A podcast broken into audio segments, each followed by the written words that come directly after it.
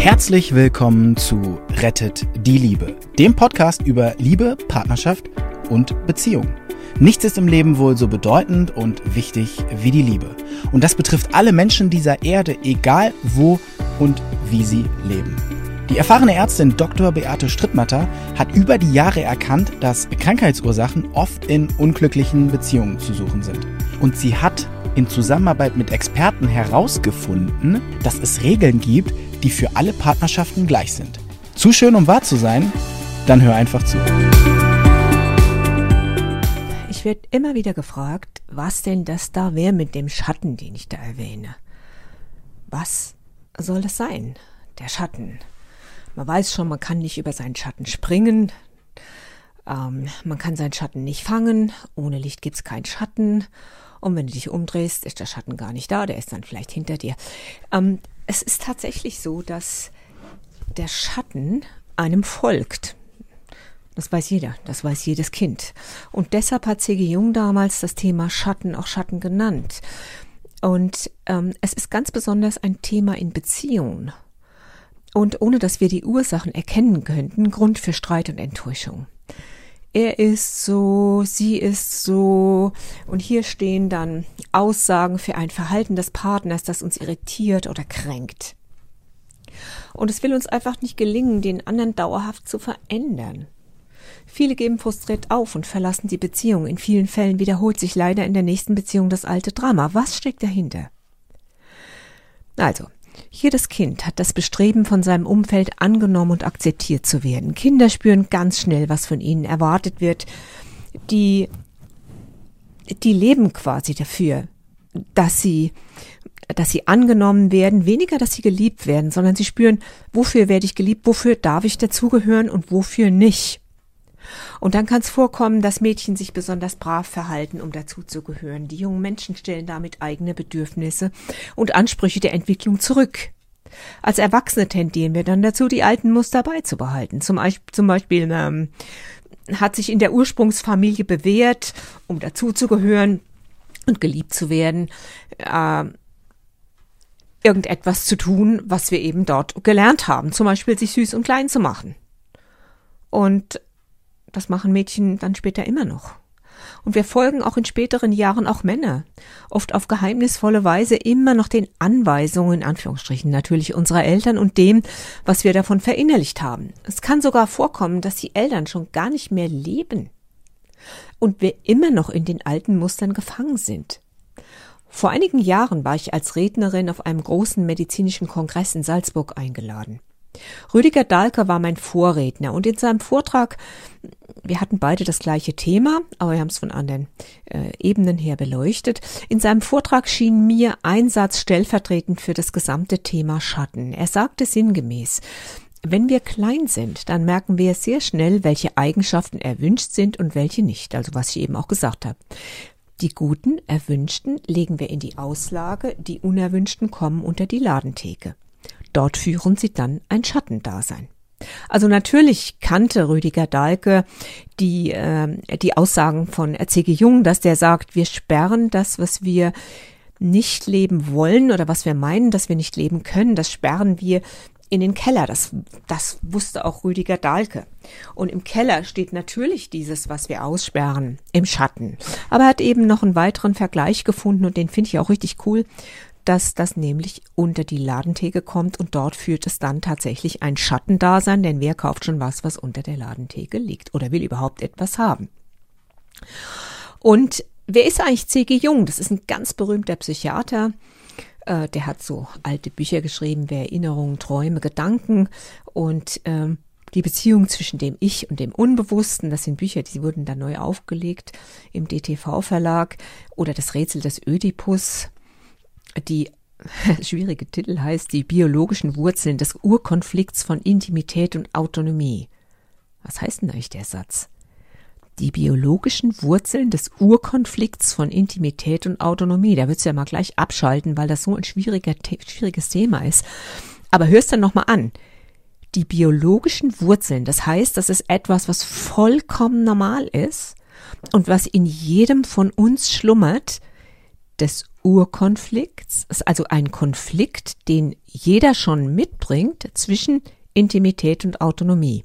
Was ist Intimität im Sinne von Zwischenmenschlichkeit? Gut, das weiß jeder, aber wenn du dir überlegst, die Intimität, die ist ja auch zwischen, zwischen Baby und Mutter. Das Baby denkt ja am Anfang, dass es zur Mutter gehört, dass die eine Person sind. Irgendwann fängt es an zu begreifen, dass es autonom ist. Was macht es?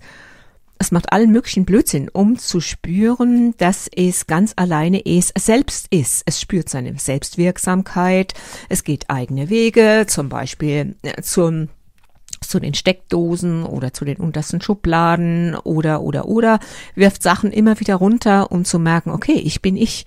Ich bin ganz alleine ich. Okay, das ist die schlichteste und und die ursprünglichste Form Autonomie zu erlangen.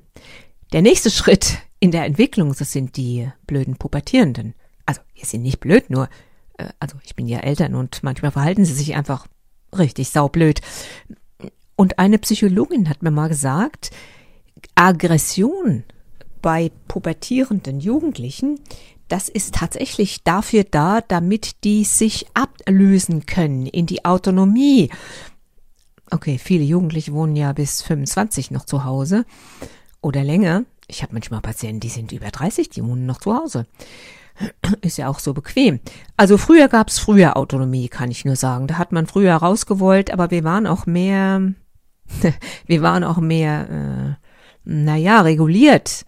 Heute sind die Eltern ja häufig die besten Freunde und man darf ja alles, weil es hat sich rumgesprochen, dass es gar nicht so schlecht ist, wenn man die Kinder nicht so sehr beschneidet und dass das auch funktioniert. Also es gibt kaum was, wo man ausbrechen möchte. Jetzt gehen wir zur Partnerschaft weiter. Der Urkonflikt zwischen Intimität und Autonomie. Intimität ist ein kurzes Ineinanderfließen von zwei Personen. Und dann braucht man tatsächlich äh, die Autonomie. Das heißt, jeder dreht auch seine eigenen Kreise. Und bitte erschrick nicht, wenn du gerade verliebt warst und der andere sagt, oh, ich gehe aber jetzt zu einem Autorennen und da hätte ich dich gerne nicht dabei. Oder er sagt es vielleicht netter, er sagt, ich gehe mit meinem Freund und äh, der hat auch keine Freundin dabei. Ich meine, das ist echt netter. Aber kommen wir nochmal zurück zu dem Schatten. Es ist also von C.G. Jung nicht der physische Schatten eines Menschen gemeint, welcher durch die Sonne erzeugt wird, sondern er bezieht sich auf Seiten unserer Persönlichkeit, wie Rüdiger Dahlke auch schon sagt, mit denen wir uns nicht identifizieren können und deshalb möchten, dass sie im Dunkeln sind, dass man sie eben nicht sieht. Und Achtung, das sind keineswegs schlechte Eigenschaften, das sind nicht die verborgenen Triebe des Mörders oder äh, des ewigen Pudding-Ausschleckers. Äh, Nein, das ist einfach das, für das wir gelernt haben, okay, dafür mag ich dich nicht. Der Papa mochte uns vielleicht nicht, wenn wir fleißige Mädchen waren oder wenn wir wenn wir draußen so rumgetollt sind wie Jungen, also haben wir das eben gelassen. Oder ein Junge hat m, hm, gelernt, dass er nicht für sich einstehen darf, sondern dass er immer freundlich und sanft sein soll. Das kann echt im Aus enden, ne? Und dieser abgeschobene Teil, der ist uns dann gar nicht mehr bewusst. Welche Aspekte unseres Selbst wir in den Schatten schieben, hängt ganz entscheidend von der Umwelt ab. Hatte ich eben schon gesagt, die Wertvorstellung der Eltern, der Freunde, den herrschenden Geschlechterrollen, der Religion, der Kultur, in der man lebt. Ah, ich glaube, ich hatte es in einem Podcast schon mal erwähnt. Ich war selber als hm, Student noch nicht so ganz sattelfest und äh, ich wollte gerne zu Gruppen dazugehören und hatte eine Gruppe gefunden, die in äh, dunkelblauen Faltenröcken rumlief und äh, Strumpfhosen. Also habe ich das auch gemacht und ich hatte auch eine andere Gruppe gefunden und die liefen in zerrissenen Jeans rum und das habe ich dann auch gemacht. Kannst du dir vorstellen, was passiert ist? Als ich eines Tages stand ich da in zerrissenen Jeans und die beiden Gruppen trafen zusammen. Das war einfach nur peinlich. Ich weiß gar nicht mehr, wie ich da rausgekommen bin. Ich habe es wahrscheinlich vollkommen verdrängt, aber es war mir dann endgültig klar, ich kann nicht zwei Gruppen gerecht werden und mich total anpassen. Und das Beste ist, dass man sich überhaupt nicht total anpasst, damit man einfach auch mal prüft, was will man wirklich. Okay. Ähm, das ist eben das Problem des Schattens. Jetzt hast du was verdrängt und du weißt es nicht mehr. Ja, und? Ist das schlimm? Da es aber zu dir gehört, passiert jetzt Folgendes. Das Verdrängte, das kann zum Beispiel ein Talent sein, eine Fähigkeit, Wesensarten, Eigenschaften, Denkweisen. Und da die Seele nett ist zu uns, macht sie uns aufmerksam darauf, dass wir was ausgeschlossen haben, weil wir sind tatsächlich nicht ganz, wenn wir das ausgeschlossen haben. Und es ist eine Abspaltung.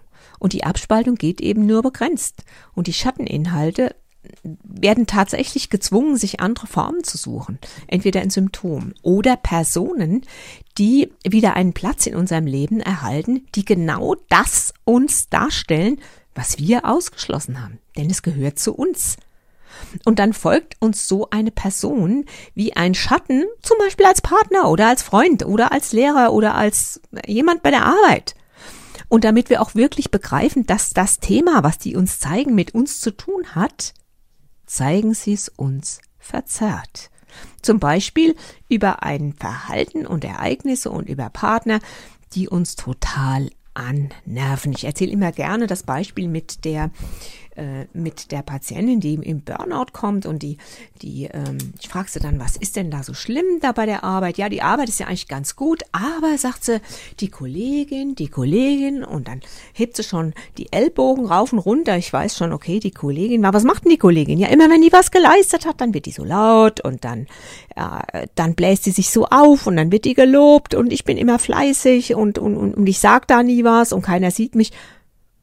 Da habe ich dann gefragt, ja, und was würden Sie auch mal gerne machen? Es war sofort klar. Sie hat gelernt, sei leise. Man kann nur sagen, Frauen vor, tut Gutes und redet darüber. Am Arbeitsplatz, auch zu Hause, wenn ihr Hausarbeit gemacht habt, ey, erwähnt's. Oder Hausarbeit nur vor Zeugen sowieso. Woher soll denn der Mann wissen, wenn er abends in den Bad kommt, dass er sich nicht von selbst sauber gemacht hat, von morgens oder wenn die Kinder noch drin waren? Sie hat das sofort verstanden und sie hat angefangen, ihren Platz einzunehmen. Und wisst ihr, was dann passiert ist mit dieser komischen Kollegin? Die ist ja deshalb nicht verschwunden oder hat sich verändert. Was meint ihr, ist passiert mit dieser Kollegin, die sie so geärgert hat? Genau, sie hat sich nicht mehr drüber geärgert. So einfach ist das. Weil sie brauchte keine Erinnerung mehr. Kein Buchzeichen, was ihr gezeigt hat, hey, pass auf, da ist was. Oder eine Blendgranate oder irgendwas, was ihr das zeigt. Soweit klar? Das ist der Schatten. Also, Quintessenz. Wenn du das Gefühl hast, jemand ärgert dich, zum Beispiel besonders jemand, den du gar nicht kennst, jemand auf der Straße, du siehst ihn und denkst, oh nee, das kann jetzt gar nicht sein. Stopp, tritt einen Schritt zurück. Es kann sein, dass der dir geschickt wurde, damit du erkennst, was du ausschließt. Zeigt er sich besonders grell und laut? Vielleicht willst du das auch mal machen. Ist er vielleicht schüchtern und leise? Vielleicht steht dir das auch ganz gut. Etc. Oder ist er peinlich? Frag dich mal. Was kann ich denn von dem abgucken? Was zeigt denn der mir, was ich abgucken kann? Soweit klar? Bis dann. Tschüss.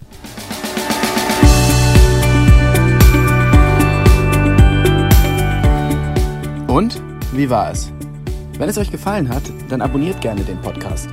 Beate Strittmatter hat auch ein Buch geschrieben, Rettet die Liebe. Dann habt ihr die Gesetze immer zur Hand. Der Link ist in den Show Notes. Macht's gut, bis zum nächsten Podcast.